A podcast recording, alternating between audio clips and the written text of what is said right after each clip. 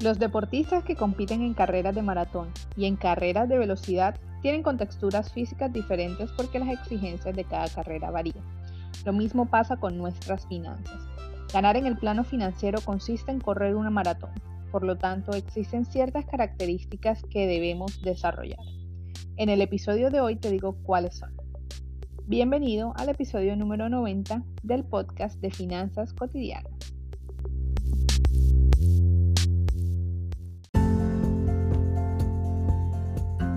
La clave para organizar tus finanzas sin dejar de darte tus gustos, invertir tus ahorros de manera segura y confiable y crear capital para conseguir tranquilidad financiera está en seguir un método probado, aplicar sistemas y reprogramarte mentalmente por medio de la educación para crear nuevos hábitos financieros en tu vida.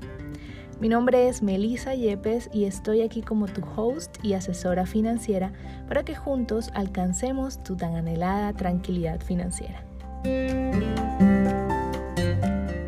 La maratón es una prueba deportiva de la rama del atletismo que es de larga distancia en la que se deben recorrer 42 kilómetros y 195 metros a un ritmo constante en el menor tiempo posible para llegar a la meta como ganador.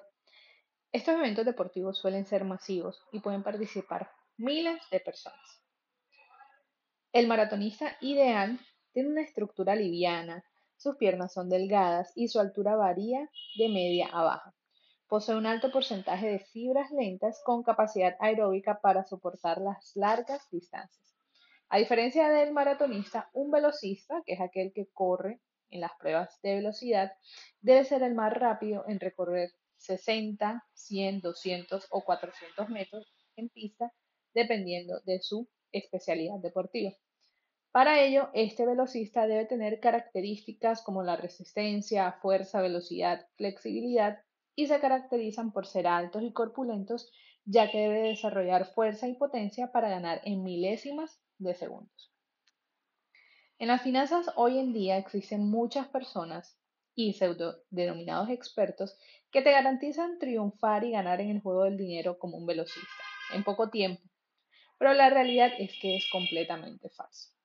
Las finanzas saludables y organizadas se logran más al jugarlas como una maratón, ir con poco peso a un ritmo y velocidad constante durante un largo recorrido y tiempo para llegar a la meta en el menor tiempo posible. ¿Y cuál es la meta? Alcanzar la tranquilidad, la independencia o libertad financiera que tú te hayas trazado para asegurar tu futuro y retiro financiero.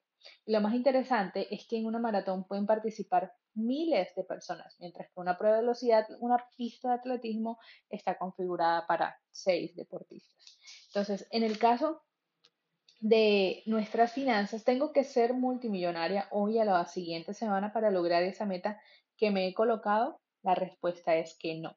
Lo que tengo que hacer es trabajar constante, de manera inteligente para construir un capital que a futuro, en los próximos 15 o 20 años, pague mi estilo de vida sin yo tener necesidad de trabajar.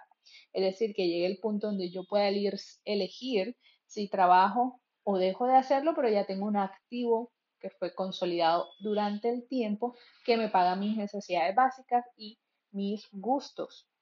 Esto es un trabajo de largo plazo que ganarás más fácilmente cuanto más pronto inicies a invertir.